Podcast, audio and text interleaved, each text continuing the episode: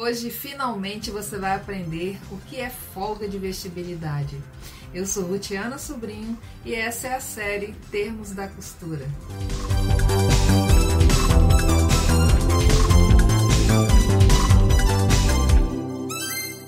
Olá, tudo bom com você? Seja muito bem-vindo. Se você não sabe, eu estou aqui todos os sábados às 13 horas da tarde para falar de costura e modelagem de roupas. Então, se é a sua primeira vez por aqui, já aproveita, se inscreve, deixa sua dúvida nos comentários, assista o vídeo até o final e avalie clicando em uma das mãozinhas que fica logo aqui abaixo.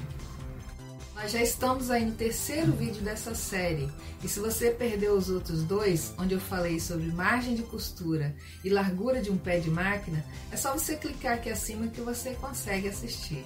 Folga de vestibilidade é muitas vezes um bicho de sete cabeças para quem está iniciando e para pessoas que já costuram há mais tempo, mas que não sabem fazer a modelagem. É preciso tirar as barreiras do meio do caminho para a gente continuar evoluindo e de repente a modelagem é uma barreira que está no, meio do seu caminho. O que eu aconselho a você é que você estude a modelagem, aprenda bastante. Se você não gosta da forma como eu ensino, existem aí uma infinidade de pessoas que ensinam de formas diferentes. E aqui vai uma dica: se você for na descrição desse vídeo, você vai ver que eu indico alguns cursos de pessoas que ensinam de forma diferente. Então dá uma olhadinha lá. Vamos aprender agora o que é folga de vestibilidade? Bom, para a construção de um molde, normalmente usa-se a medida de um quarto da maior circunferência do seu corpo que está relacionado com o molde que você vai fazer. Vamos dizer que você tenha um busto aí com 100 centímetros. Você vai pegar esses 100 centímetros e vai dividir por 4, que vão dar 25. Esses 25 é um quarto da medida do seu corpo. Se você fizer uma blusa num tecido plano com as medidas exatas do seu corpo, o que vai ocorrer é que provavelmente você não vai conseguir vestir essa blusa. E se você conseguir vestir, ela vai ficar achatando o seu seio. E por que que isso acontece? Bom, se você lembra um pouquinho de física, segundo as leis de Newton, dois corpos não ocupam o mesmo lugar no espaço. Então, se eu tenho uma peça, uma blusa com tecido que não estica, e eu tenho o corpo com a mesma medida, eu quero colocar um sobre o outro, o que vai ocorrer é que um dos dois tem que ceder. Se eu estou com um tecido que tem elasticidade, o tecido cede. Se eu estou com um tecido que não tem elasticidade, o corpo cede. Como que o corpo cede? No caso do seio, ele vai espalhar o seu seio para o tecido é, caber sobre ele. Aqui no canal eu sempre ensino a usar o molde base para fazer as interpretações do modelo. O que, que é o molde base? É como se fosse a cópia do seu corpo. O molde base ele precisa ser testado também, por isso que eu acrescento a folga de vestibilidade nele também. Então, no meu caso, como eu uso um quarto da medida, no, exemplo aí dos 25 centímetros, ele teria 26 centímetros. No total geral, vão dar 4 centímetros. Quando eu juntar todas as quatro partes, vão dar 4 centímetros de folga, que é um valor suficiente aí para a gente vestir a peça sem ficar achatando o seio, sem ficar apertando o seu corpo. Teve uma pessoa que me perguntou nos comentários, eu vou deixar o nome dela aqui, e ela fez a seguinte pergunta. Minha dúvida é: para todos os tipos de tecido precisa de folga de vestibilidade? Para todos os modelos de roupas precisa de folga ou não? Quantos centímetros deve ser deixado de folga de vestibilidade? O que você tem que pensar na hora de construir o seu molde é o modelo que eu vou fazer, ele é rente ao meu corpo ou ele é folgado? E para qual tecido que ele vai ser feito? É um tecido que não tem elasticidade nenhuma, que é o caso do tecido plano, é um tecido plano, mas que tem um pouco de elastano, ou é o caso da malha, que tem aí é, pouca, média e alta elasticidade. Para entender melhor, eu vou dar um exemplo. Digamos que você esteja fazendo um vestido tubinho rente ao seu corpo. Você deve pensar em qual tecido esse vestido vai ser feito. Vamos dizer que seja um tecido plano sem elasticidade nenhuma. Nesse caso, a folga de vestibilidade ela deve estar contida dentro do modelo.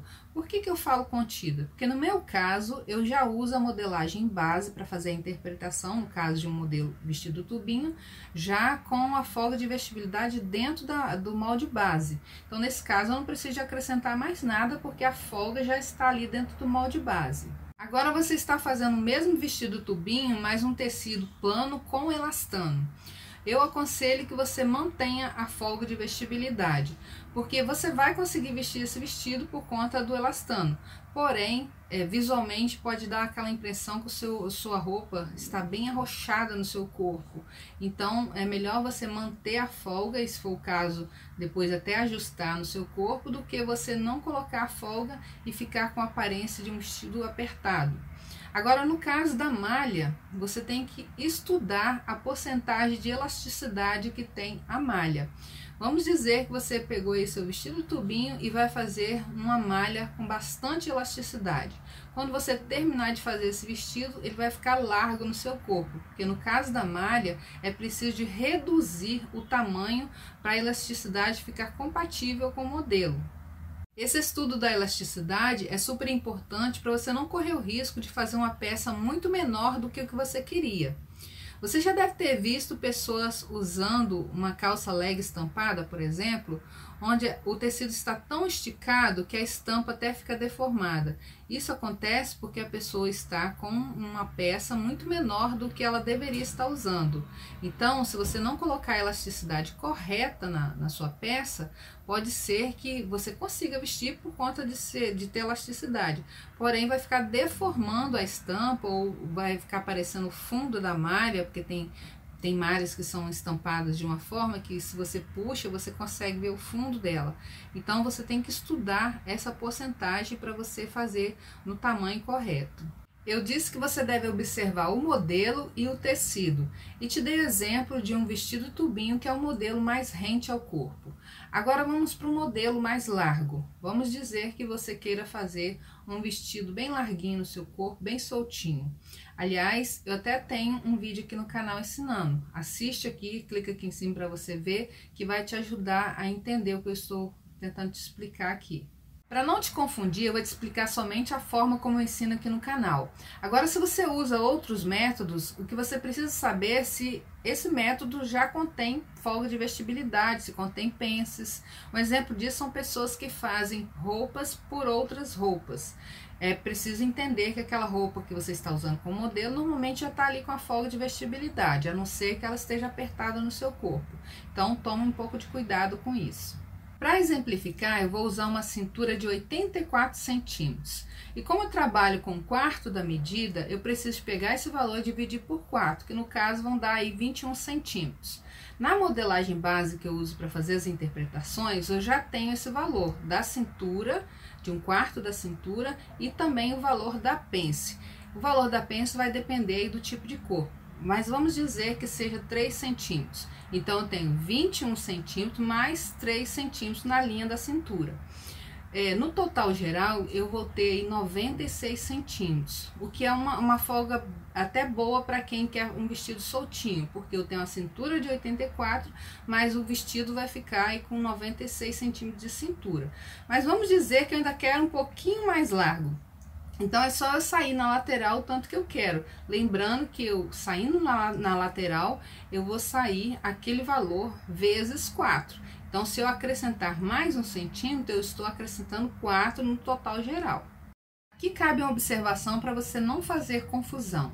Eu utilizei a pence, no caso da interpretação, somente para ganhar volume na cintura, para ganhar largura na cintura. Mas essa pence ela não vai ser executada no tecido, porque se eu fizer isso, o meu vestido que era larguinho vai ficar cinturado, eu vou estar diminuindo a cintura. Então, eu poderia também usar aqui a modelagem da blusa base sem a pence. Só que nesse caso, eu tenho que ter em mente que eu tenho na cintura somente a cintura mais a folga de vestibilidade. Então, se eu quero um vestido mais largo, eu teria que estar aumentando mais na lateral. Tanto a modelagem da blusa base com a pence sem, eu já tenho aqui no canal. É só você clicar aqui para assistir. E assim eu finalizo a aula de hoje. Espero que você tenha entendido. Mas se ficou alguma dúvida, deixa lá nos comentários que eu te respondo. Agora não perde o próximo vídeo dessa série, que eu vou falar sobre embebimento. Você sabe o que, que é? Não perde, tá bom? Antes de ir embora, quero te indicar dois vídeos aqui do canal que eu vou deixar aqui ao lado. Eu vou ficando por aqui, até a próxima, fique com Deus, tchau!